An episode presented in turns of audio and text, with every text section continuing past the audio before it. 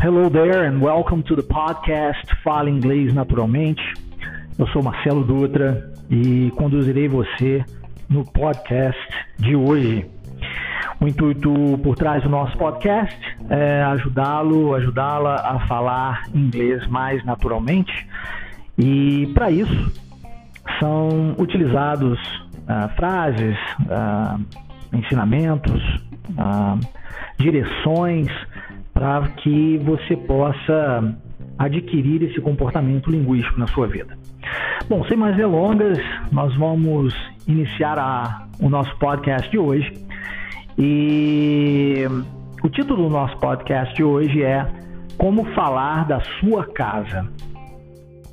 E falando da sua casa, existem inúmeros cômodos que podem existir na sua casa e que existem na, nas casas é, também nos Estados Unidos.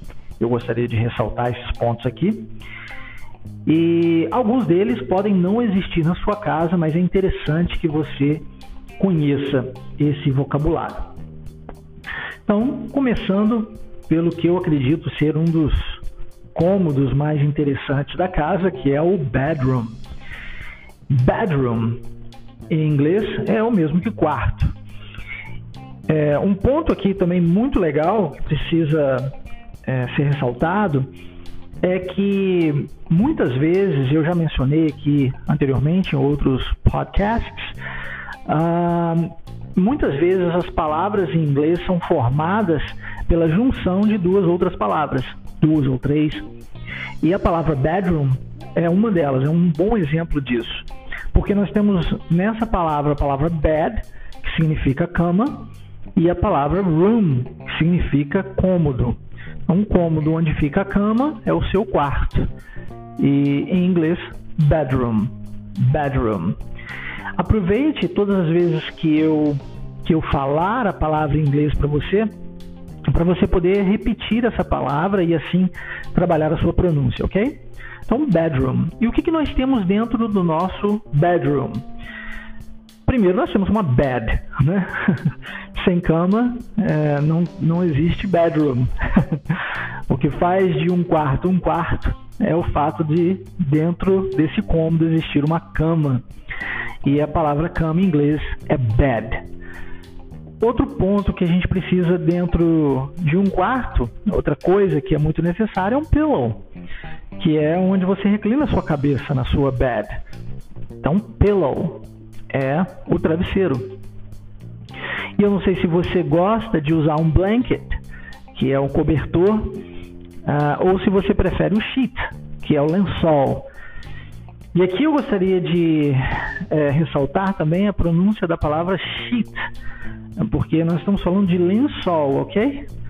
E existe uma outra palavra com a, com a pronúncia de com som de e escrevendo S-H-I-T e a pronúncia sendo shit, que significa, é uma, é uma, em inglês a gente chama de bad word, é um palavrão em inglês, e em uma outra ocasião eu vou tratar sobre esse assunto aqui, sobre a diferença da, do som da letra E em inglês, que é, via de regra é pronunciado com som de I, e da letra I em inglês, que via de regra é pronunciado com som de E. Nesse momento, apenas vamos é, focar aqui na palavra sheets, que é o lençol. E por último, closet. Ah, bom, closet nos Estados Unidos, obviamente, porque lá é muito comum termos os closets. Aqui no Brasil a gente usa mais wardrobes, que são guarda-roupas.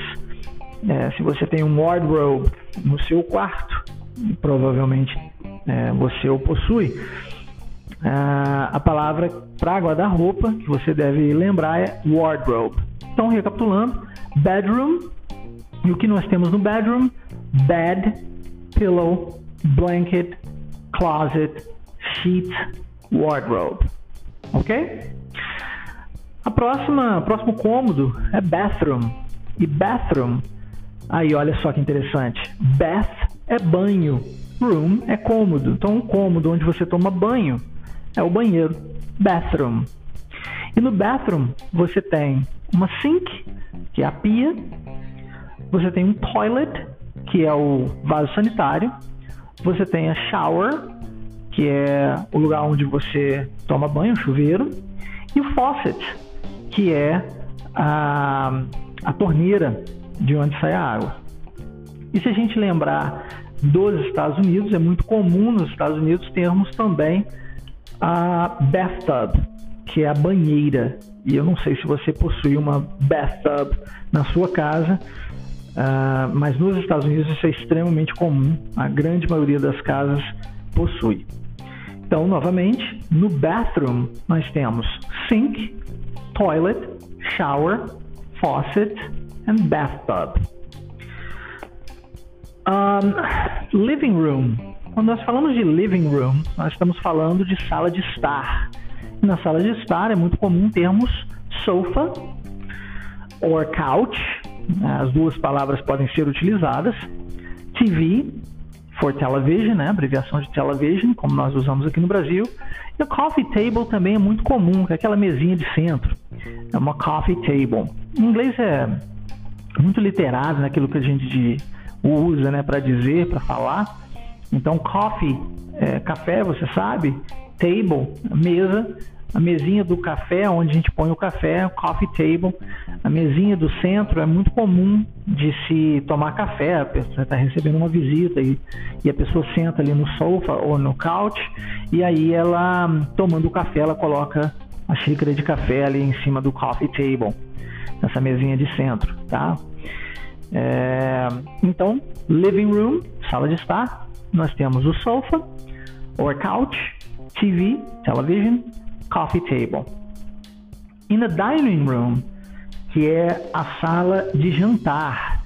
Hoje em dia, as casas, é, nós temos, nós vemos muitas casas ou apartamentos com sala em L, onde nós temos a sala de jantar junto com a sala de estar. E aí a, a sala de jantar, na verdade, não é chamado mais de sala, mas de área. Em inglês, living area, ou, ou perdão, dining area. Então, uma dining area seria a sua área de jantar. Se você possui uma sala propriamente dita, então dining room. Seja uh, na dining area ou no dining room, é muito possível que você tenha uma table, né, uma mesa, com ca cadeiras, né, chairs. Um, é possível que você tenha algum tipo de silverware, que é aquelas as louças, né, de decoração nessa nessa nessa sala ou nessa área. Plate, que é o prato, ou então cups, copos, né? Nem que Pode até ser que você não utilize esses, esses pratos que estão ali no seu cotidiano, ou então esses cups, ou então esse silverware no seu cotidiano, mas é, fica ali na, na, na, na dining area, é, geralmente, pelo menos como decoração, não é mesmo? E aí os demais pratos do cotidiano e seus copos, enfim, é, geralmente ficam na cozinha não é? E aí, falando de cozinha, a palavra que nós temos é kitchen. E aí, kitchen, uh, dentro da kitchen nós temos o fridge, or refrigerator, fridge sendo geladeira, refrigerator, refrigerador. Uh, geralmente a gente usa a palavra geladeira, não é mesmo? Fridge, em inglês também.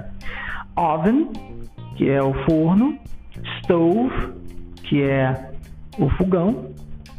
E aí, se você falar de Microwave oven é o forno micro-ondas. Sink, assim como no banheiro nós temos uma pia. Nós temos também uma faucet, que é a, a, a torneira, né? E cabinets, muito comum termos cabinets no, na cozinha, que são aqueles armários onde você guarda as coisas. Então, em kitchen, nós temos o fridge, oven, stove, sink, microwave oven, faucet, cabinets. Ok? Algumas casas possuem um hall. Uh, esse hall é, é, também nós podemos usar a palavra corridor, que é corredor em inglês, mas é mais comum utilizarmos a palavra hall no inglês americano. H-A-L-L. E no hall, nós usamos muito, é, de, a nível de decoração, pictures, é, que são, né, coloca algumas fotos da família, ou então alguns paintings, que são aquelas pinturas e tal, alguns quadros. E é muito comum termos também um rug.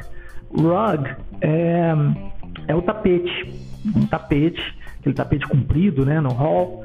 Uh, é muito comum vermos isso em casas.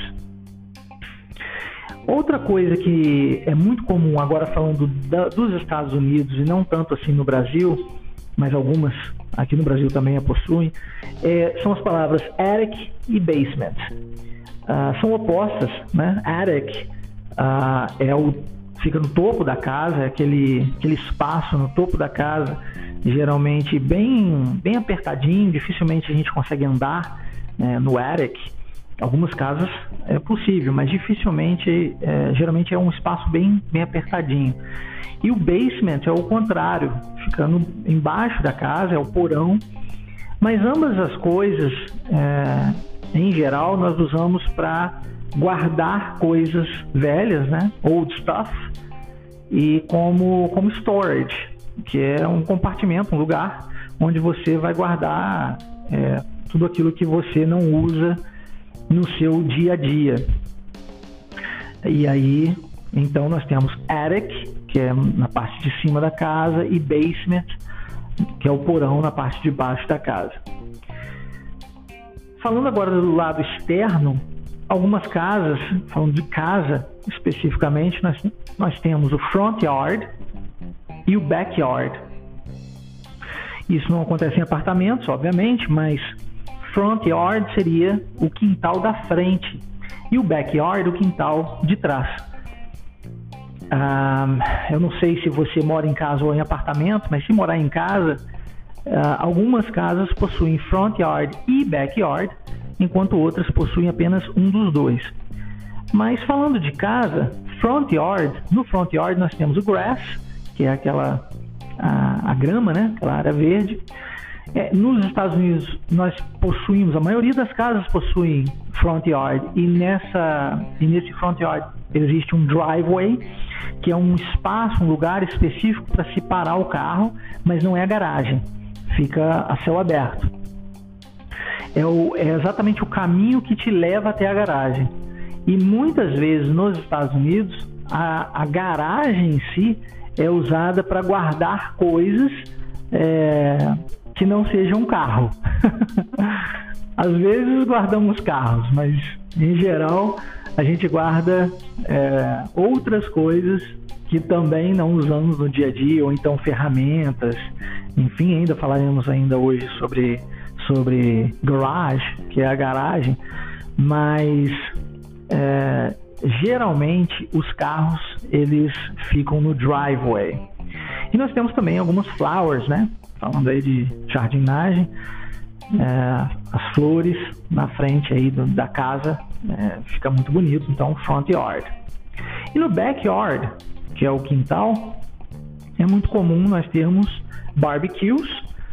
Que é a área para você fazer o seu churrasco Uh, nós sabemos que o churrasco americano é diferente do churrasco brasileiro, né? O churrasco americano uh, geralmente é em cima de hot dogs and hamburgers. E o churrasco brasileiro, nós temos a picanha, né, frango, linguiça, e, enfim. Nós temos também algumas chairs, uh, ou pelo, pelo menos algumas para as pessoas sentarem, né, em volta da table no backyard e grass também, né? Muito comum os, o quintal de trás ter também essa parte, essa área verde, essa grama. Então, recapitulando, front yard, grass, driveway, flowers e backyard, barbecue, chairs, table and grass. Agora vamos falar de, de uma parte da casa que eu gosto muito, que é o porch. E porch é a varanda. E nessa na porch nós temos geralmente, né, nós temos chairs, são cadeiras, é, e temos algumas vezes benches, que são os bancos, né, aqueles bancos compridos para as pessoas sentarem. É, às vezes nós temos também uma hammock, que é a, a aquela aquela rede, né? Algumas pessoas gostam de deitar na rede e essa a palavra que nós usamos em inglês para rede é hammock. E o port para mim é um lugar muito bacana onde é possível relaxar, observar né, o que está acontecendo ao seu redor, enfim, é, viver aquele momento exclusivo ali, prestando atenção no que está acontecendo naquele minuto. Acho muito legal é, o port. E aí passamos então para garage. Como eu disse antes, você pode sim guardar a sua motorcycle, caso você tenha uma moto, você pode guardar o seu car, caso você tenha o carro, mas geralmente a gente guarda toys, né, aqueles brinquedos antigos das crianças que não se usa mais, ou então tools, que são as ferramentas que você usa no seu, na sua casa, ou se você gosta de mexer no carro, é, enfim, é, também é guardado na garage. Então, garage, motorcycle, car, tools and toys. Já no laundry room, que é uma outra parte importante, principalmente no tocante a casas nos Estados Unidos, é, laundry room é a lavanderia, que é a laundry, também abreviada como laundry. E nela, nos Estados Unidos, nós temos washing machine and dryer, que é a máquina de lavar roupa e a máquina de secar roupa. E se a gente fala, por exemplo, do norte dos Estados Unidos, é importante lembrar que no norte nós temos invernos muito rigorosos e é seria impossível secar a roupa pendurando-as no varal, por exemplo. Então, todas as casas é, possuem um washing machine ou então e um dryer, que é uma, uma máquina de lavar roupa e uma máquina de secar roupa. E se a casa não possuir, se você, por exemplo, morar num prédio, o prédio possui uma washing machine e uma dryer. Mas se de tudo você né, mora num prédio, tem que dividir o washing machine e o dryer com outras pessoas e você não quer esperar, existem várias, e possivelmente você já viu isso em algum filme, existem vários lugares nos Estados Unidos que são laundromats, a gente chama de laundromats, que são lugares específicos para você lavar e secar sua roupa. E aí você vai lá, coloca a moeda, é, geralmente a gente usa 20, é, a moeda de 25 centavos, chamada de quarter, e coloca-se ali as, as quarters, é, costuma ser um 1,25 ou então um 1,50 para as máquinas de lavar, e ela vai lavar toda a sua roupa, depois você tira e coloca na dryer, e na dryer você pode controlar o tempo pelo número de quarters que você coloca. Você colocou uma moeda de 25 centavos, ele vai te dar sei lá, uma quantidade de, suponhamos, 10 minutos, aí você coloca 50 centavos, ele vai te dar 20 minutos, e assim sucessivamente, tá bom? Ah, então, laundry room, washing machine and dryer. Agora é o seguinte, é, passei toda a informação para você, eu tenho certeza que você conseguiu compreender. E se você está comigo até aqui, parabéns para você. A maioria das pessoas desiste no início, mas se você está aqui é porque você perseverou e está em busca de adquirir esse conhecimento linguístico na sua vida e falar naturalmente. Então, uma dica muito especial aqui para você é a seguinte: vocabulário, passar vocabulário para você é muito interessante e muito importante para que você possa falar inglês, é, mas para que você possa reter esse vocabulário, você precisa visualizar no seu cérebro todas as palavras que eu é, passei para você. Então, eu não sei se você prestou atenção, se você re realmente reparou isso, porque geralmente acontece, isso acontece de uma forma super natural, mas agora eu falando, explicando isso para você, você vai entender. Eu falei algumas vezes, algumas coisas, eu contei algumas histórias, pequenas histórias. Ah, lá nos Estados Unidos é assim, aqui é assado, não sei como é que é na sua casa e tal. E quando eu falo isso, o seu cérebro inevitavelmente vai buscar informações a nível de imagens. E aí você, mesmo que não nunca tenha visto algo do tipo, é, você pelo menos vai tentar imaginar, criar isso no seu cérebro. Quando nós pegamos a imagem que já existe no nosso cérebro e associamos ao novo vocabulário aprendi, aprendido agora no, no, no, novo idioma, a retenção desse conhecimento é quase que instantânea. Então, nada adianta eu passar um monte de coisa para você e você entender tudo isso se isso tudo não for também retido pelo seu cérebro. E para ser retido pelo seu cérebro, é importante que você Imagine essas coisas levando para o seu mundo, para o seu universo. Então, se você está em casa agora, seria interessante que você olhe para o seu espaço, aonde você está. E aí, se você está no quarto, que imagine então a palavra bedroom e associe agora esse quarto, olhando para ele, com a palavra bedroom. E aí pega a palavra bed e olha para sua cama, associa, olha, cama, bed e aí a mesma coisa para pillow, para blanket, para closet e, e assim sucessivamente. Ou então wardrobe, caso você não tenha um closet, mas tenha um guarda-roupa. Ah, e se você não está em casa, que você leve o seu pensamento até a sua casa e que lembre de onde você geralmente, é, onde você mora, onde você fica, as atividades que você pratica dentro desses cômodos. E, e se por acaso você não, não tem, por exemplo, um front yard, um backyard, porque você mora em um apartamento, tente lembrar de alguém, de alguma casa é, que você já foi, então que você já viu na televisão, e associe a palavra ao, à imagem que já existe aí no seu cérebro. E você vai ver que a retenção desse conhecimento vai ser facilitada, tá? Ah, bom, para você fazer isso, é, seria interessante, é interessante que você ouça e repita essas palavras, mas apenas depois de imaginá-las. Para que você tenha essa, essas palavras aqui de uma forma mais facilitada e para que você consiga imaginar, é, né, trazer essas imagens à sua memória na hora, antes de repetir essas palavras, eu vou novamente gravar o som de cada uma delas, agora sem pausa, sem usar o português, somente em inglês, é, para que você depois possa ir imaginando e repetindo, mas apenas, apenas depois de lembrar dessa imagem aí no seu, na sua memória, tá?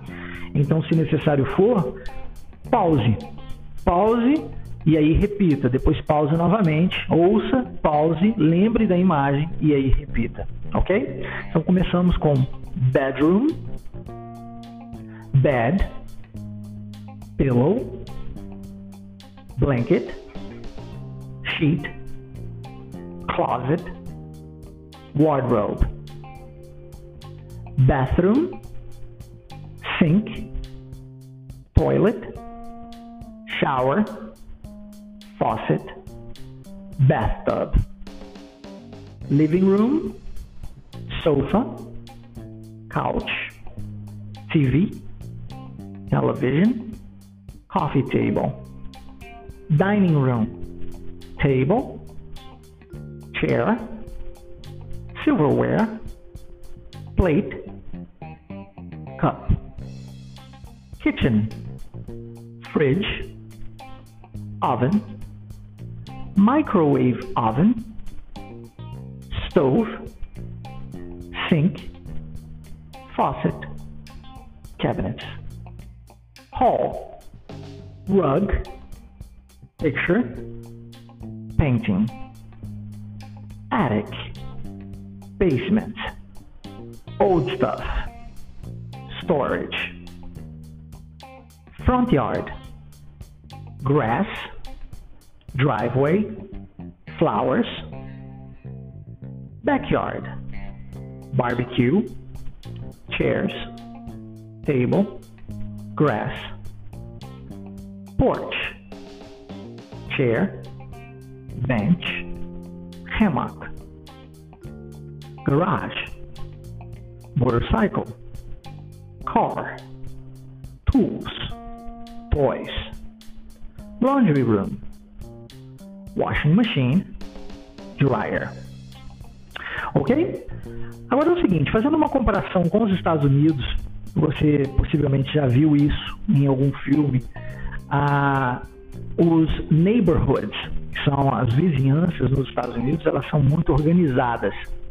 E aí geralmente a gente vê as vizinhanças ah, de forma muito organizada, as casas, uma casa logo após a outra, com uma estrutura muito diferente daqui do Brasil. Né? Primeiro nós temos a, a fence, que é uma, uma cerca, e as, as fences nos Estados Unidos são extremamente baixas, são cerquinhas muito baixas, e elas são apenas para demarcar território, e não para é, parar ou, ou, não, ou não impedir uma pessoa de invadir a casa do outro. Ah, as crianças, né, geralmente elas brincam na rua, né, muito comum isso. E uma palavra aqui que é uma falsa cognata, e se você não ouviu o podcast Falso Cognata, seria interessante ouvir para não cometer erros como esse, mas uma palavra aqui que não foi passado lá no podcast de Falsos Cognatas, que fala sobre vizinhança, é, é a palavra suburb, porque subúrbio em, em português é, é, não é um lugar, não é um lugar onde é, as pessoas de, de maior poder aquisitivo vivem. Mas nos Estados Unidos a palavra suburb é um lugar onde pessoas de maior poder aquisitivo vivem. Então, lembre disso quando estiver falando, utilizando a palavra suburb. Ok? Agora, para a gente fechar o dia de hoje, esse podcast nosso de hoje, é, eu gostaria de propor para você um desafio. De todas essas palavras, de todo esse vocabulário que lhe foi passado hoje, e foi bastante coisa, que você tente reter 10, 10 dessas palavras. E, e todas as vezes que você falar essas palavras, essas palavras específicas, você pode separar é, as palavras que para você, as 10 que para você são as mais importantes, que você acredita que vai utilizar no, no, no seu dia a dia com maior frequência. E aí, todas as vezes que você repetir essas 10 palavras, lembre-se de trazer à memória a imagem dessas palavras, para que você realmente retenha essas palavras. E você pode fazer isso enquanto estiver dirigindo, enquanto estiver no ônibus, enquanto estiver caminhando pela rua, enquanto estiver é, tomando banho ou lavando louça.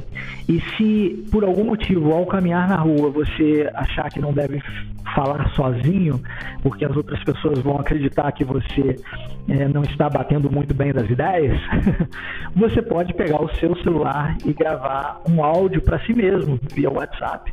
Ou criar um grupo entre você e você mesmo. E ali, essa é uma boa dica. E ali você pode praticar o seu inglês. E você manda um áudio ali para você mesmo utilizando essas palavras. Quanto mais frequente você fizer isso, mais é, fortemente essas palavras estarão fixadas na memória e a tendência será muito menor de você esquecê-las. Tá bom? Well, that's it. We're done for today. I hope you have liked today's podcast and I see you next Saturday. Take care, guys. Bye bye.